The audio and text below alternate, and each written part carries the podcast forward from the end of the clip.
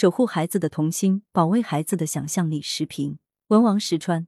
今天是六一国际儿童节，节前，习近平总书记致信祝贺中国儿童中心成立四十周年，强调做儿童成长的引路人、儿童权益的守护人、儿童未来的筑梦人，用心用情促进儿童健康成长、全面发展，并向全国广大少年儿童致以节日的祝贺，祝小朋友们学习进步、快乐生活、茁壮成长。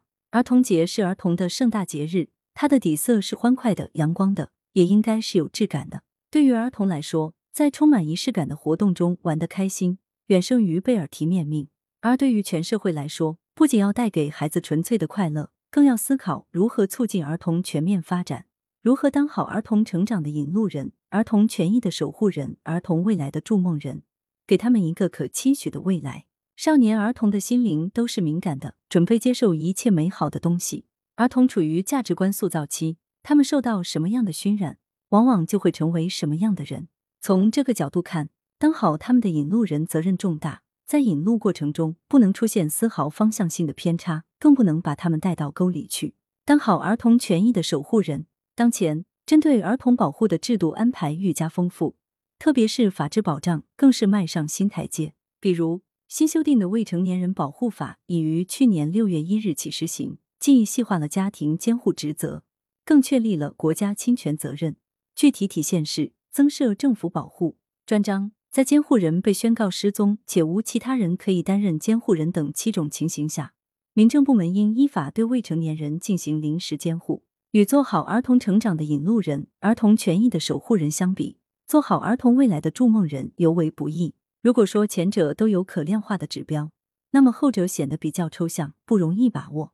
筑梦没有统一的标准。家庭教育没有统一的模板，也不可能有统一的模板，让孩子幸福成长殊为不易。今天的孩子拥有优渥的物质条件和丰富的精神环境，但他们背负的东西太多，被寄予的期望太厚。一些孩子在压力之下，早早失去了童心，令人痛心。有句话说得好：“幸福的童年治愈一生，不幸的童年用一生治愈。”保护孩子，关爱孩子，要给孩子稳稳的幸福，但对幸福的理解不能浅表化。给孩子吃得好、穿得好、用得好当然重要，但更重要的是给孩子精神层面的呵护，守护孩子的童心至关重要。很多诺贝尔奖得主都把他们取得的成就归功于童年经历，比如光纤之父、诺贝尔物理学奖得主高锟曾饶有兴趣的回忆起童年的调皮故事，并称对儿童过于约束意味着切断孩子们可能通往某些有趣事情的路径。无独有偶，诺贝尔生理学或医学奖获得者厄温内尔也说，儿时对花园里的生物兴致盎然，这奠定了他探索生物奥秘的志向。其实，哪个儿童不调皮？哪个儿童不充满好奇心？问题是如何让孩子保持好奇，如何呵护他们的想象力？调查显示，儿童对于社会、情感、道德、世界的意识、感受和认知，都比成年人想象中要丰富的多。但可悲的是。很多儿童在成长过程中渐渐失去了想象力，变得循规蹈矩、亦步亦趋。谁偷走了他们的好奇心？谁扼杀了他们的想象力？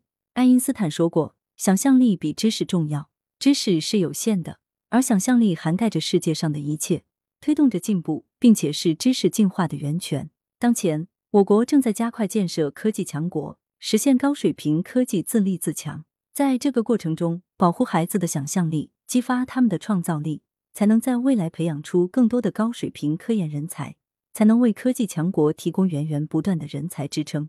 儿童是国家的未来，民族的希望。对于每个家长来说，要给孩子一把开启幸福的钥匙，而不是包办一切；要为他们打开开阔的世界，而不是把他们拘囿在狭小空间。诗人纪伯伦说过：“你的孩子其实不是你的孩子，他们是生命对于自身渴望而诞生的儿女。给他们你的爱，而不是你的思想。”因为他们有自己的思想，给他们的身体提供住房，但不要禁锢他们的心灵，因为他们的心灵居住在明天的房间里。守护孩子的童心，保卫孩子的想象力，这是给予儿童最好的儿童节礼物。作者：北京知名时事评论员，羊城晚报时评投稿邮箱：wbspycwb 点 com。来源：羊城晚报羊城派。图片：新华社。责编：张起李媚妍。校对：何启云。